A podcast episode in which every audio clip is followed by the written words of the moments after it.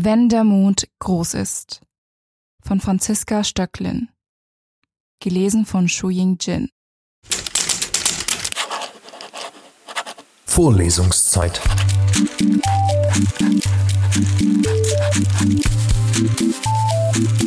Der Geschichten-Podcast für jede Gelegenheit.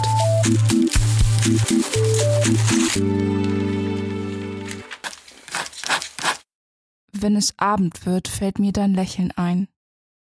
Schwarzer Engel, der meine Träume umnachtet.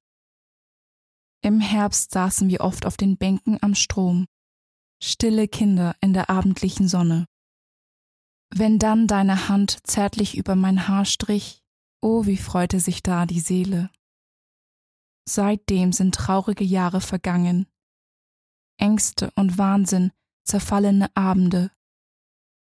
Wenn der Mond groß ist, betet mein bleicher Schatten in deinem Zimmer verlorene Tänze.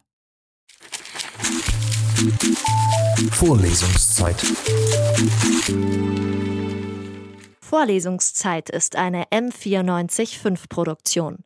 Ein Angebot der Media School Bayern.